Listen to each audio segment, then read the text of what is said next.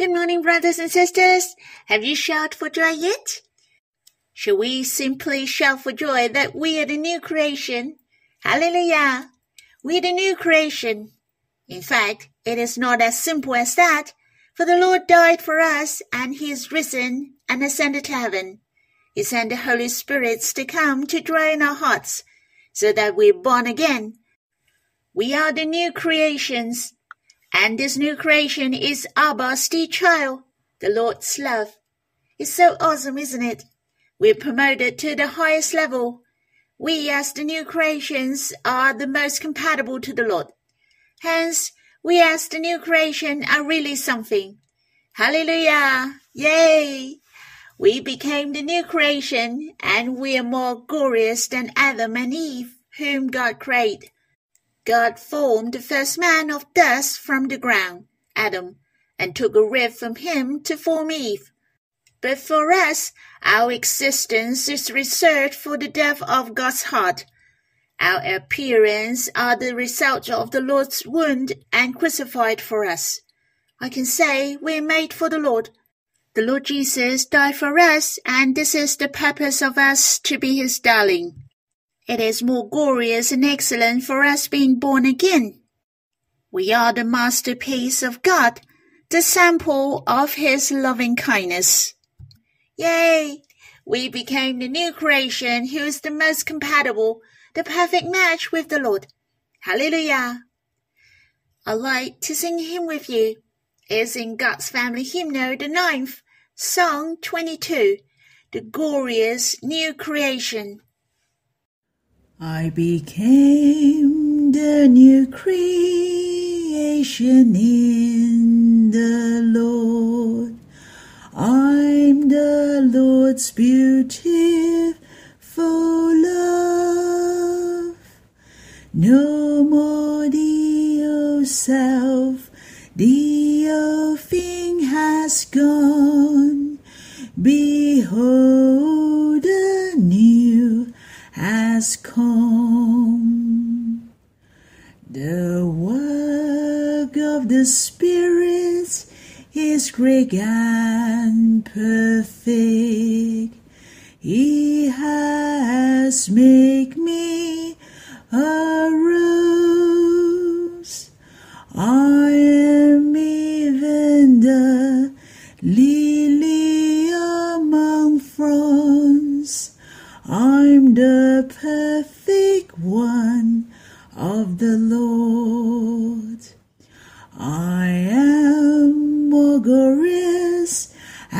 beautiful than Adam, united with the Lord forever. I'm them Abba's child, the love of the Lord, the treasure of the spirits, the creation of God is beautiful and wonderful.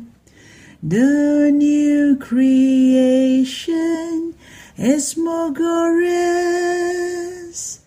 I'm God's masterpiece, His sample of love. His heart of my son desires me. I hope you have time to quiet yourself and respond to Him, or you can sing another hymn to worship the Lord. Let's have some time to be with Him face to face. You can stop the recording and we'll read the Bible when you're done. May the Lord bless you. Brothers and sisters, we will read in Psalm 104, verse 1 to 18. Bless the Lord, O my soul. O Lord, my God, you are very great.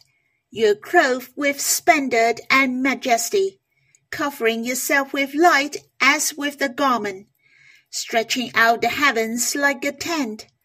He lays the beams of his chambers on the waters. He makes the clouds his chariot. He rides on the wings of the wind. He makes his messengers winds. his ministers a flaming fire. He set the earth on its foundations, so that it should never be moved. You cover it with the deep as with a garment. The waters stood above the mountains. As you rebuilt, they fled. At the sound of your thunder, they took to fly. The mountains rose. The valleys sunk down to the place that you appointed for them. You set a boundary that they may not pass, so that they may not again cover the earth. You make springs gush forth in the valleys. They flow between the hills. They give drink to every beast of the field. The wild donkeys crunch their fast. Beside them the birds of the heavens dwell. They sing among the branches. From your lofty abode you water the mountains. The earth is satisfied with the fruits of your work. You cause the grass to grow for the livestock and plants for man to cultivate, that he may bring forth food from the earth, and wine to gladden the heart of man, oil to make his face shine, and bread to strengthen man's heart. The trees of the Lord are watered abundantly the cedars of Lebanon that he planted. In them the birds build their nests. The stork has her home in the fir trees. The high mountains are for the wild goats. The rock are a refuge for the rock badgers. I have a strong feeling while reading this psalm. God has prepared the gifts for man. The creation is the manifestation of his mighty power. Behind there is the beautiful love towards man. Definitely, man is the lead of God. Yet, God loves all the things that He created. He also prepared the inhabitants for them. Hence, when you read towards the end, God prepared a house for the birds, stock, the wild goats, and the rock badgers, and He provided all their needs. Since we are the leads of God, how could God mistreat us? How much more will God give the abundance to us? We shall take notice of all the creations that He made for us. There is a lot of chapters in the Bible which are about the creations of God. There are Genesis, Job, and there are many Psalms that speak of the creations of God among 150 Psalms.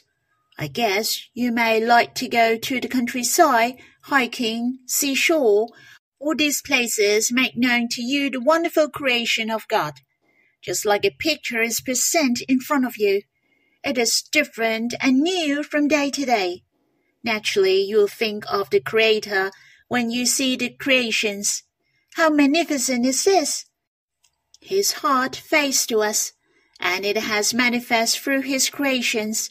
His love has revealed to us Due to our limited wisdom and knowledge, we lack understanding of how amazing and abundant His creations are. What a great blessing and support to us, as well as how deep is His love to us. I believe you all love to go to the remote area, up on a hill and under the sea. All the creatures you see, not only are they very practical, and they're so pretty as well, if you put them all together, all are perfectly matched in harmony. All the colors and how they are arranged, and even the size, all are coordinated flawlessly. Truly, it is not by chance or coincidence. It is planned and designed by God. Can you see all these wonderful planning and design are for the sake of you and me? There is a saying that this whole creation is a big Bible and it is talking to us. The Bible in our hands is the love letter of God. Yet the whole creation, Mother Nature, is another Bible. It's so precious. God is explaining to us His mighty, how great He is. He has declared to us His richness.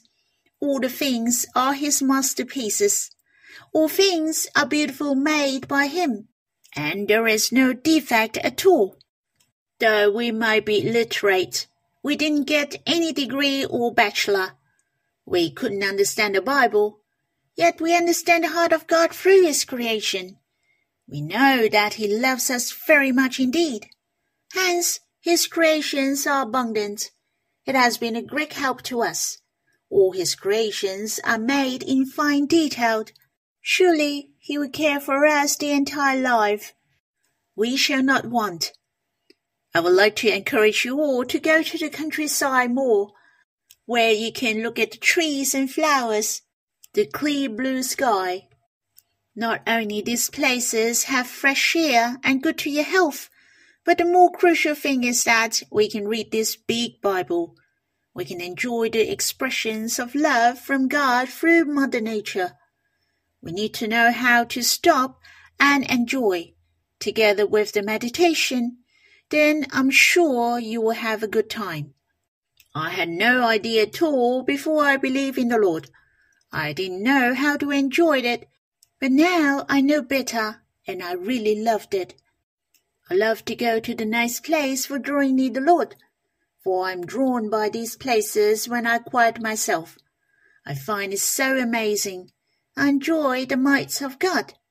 Though I know I'm so tiny, yet God creates all things for me, and I can enjoy it. Thought of His personal love for me. Hence, I encourage you all to come before the Lord leisurely. It is hard to enjoy and taste the beauty of nature without the leisure time. Let us read this psalm. It is very much related with Genesis. Especially is about how God restores heaven and earth in six days. It has matched the sequence of how it is restored in particular. For instance, in Genesis chapter 1 verse 3 to 5 mention, God made the light on the first day.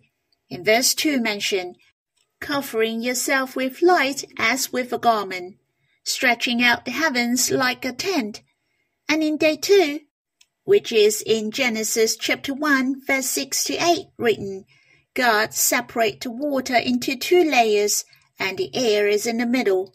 God named it as the heavens. At the end of verse 2 to verse 4 about the heavens appeared. There are clouds in the sky and water as well. And on the third day, water and earth are separate. There are the earth and ocean, fruits and trees. You see, verse 5 to 18 of this psalm is about the condition of the earth. And the fourth day is about the lights. It separates the day from the night. Let them be for signs and for seasons. Hence, verse 19 to 24 of this psalm is about this matter. On the fifth day, which is the creatures in the sea, and there is verse 25 and 26. Imagine he is the sea, great and wide, which teems with creatures innumerable, living things both small and great. There go the sheeps and the leviathan, which are formed to play in it. And the sixth day, which is in Genesis chapter 1, verse 24 to 28 mention, the animals and man. And verse 29 to 31 mention, God has given the food to men, and the most important day will not be missed in Psalm 104. Let's see in verse 21 to 24 mention, the young lions roar for their prey, seeking their food from God. So it speaks of animals. And in verse 23, man goes out to his work and to his neighbor until the evening. O Lord, how manifold are your works! You see, man appeared here and the appearance of man is the center of all things. Therefore, as you read along, the core of this psalm is about you and me, who is the adorable one of God, whom God wants most, and it is the core of the plan of God. Hence, God likes us to be happy. You see, in Genesis, when God finished his creation, and he saw everything that he had made, and behold, it was very good. He only said it was good when he compared to before, but now there is something more in his comment. It was very good. For man has exist, and we are the greatest satisfaction and joy of God. In the end of Psalm 104 declare the heart of God to man. In verse 34 mention, May my meditation be pleasing to him, for I rejoice in the Lord. The word him is referred to God. May our meditation be pleasing to God. Truly, God loves to draw near us. He loves us to think of Him. His heart is sweetened and content through us. Brothers and sisters, I hope the love and affection of God's creation are revealed to us through His creation. The ultimate purpose of God who restores the heaven and earth is for the appearance of man, in order man could enjoy the abundance of God. The beautiful heart of God is manifest through his creations. How precious! The heart of God is greatly satisfied through us. We are his sweetheart. All you have to do is to think of him, to come to him, to draw near to him. We are the satisfaction of God. We are the joy in his heart. The purpose of being created is for drawing near to God. We have the most glorious and amazing meaning of life. I'd like to share with you my other impression. This psalm is about the creation of God. It is also the beginning of all things.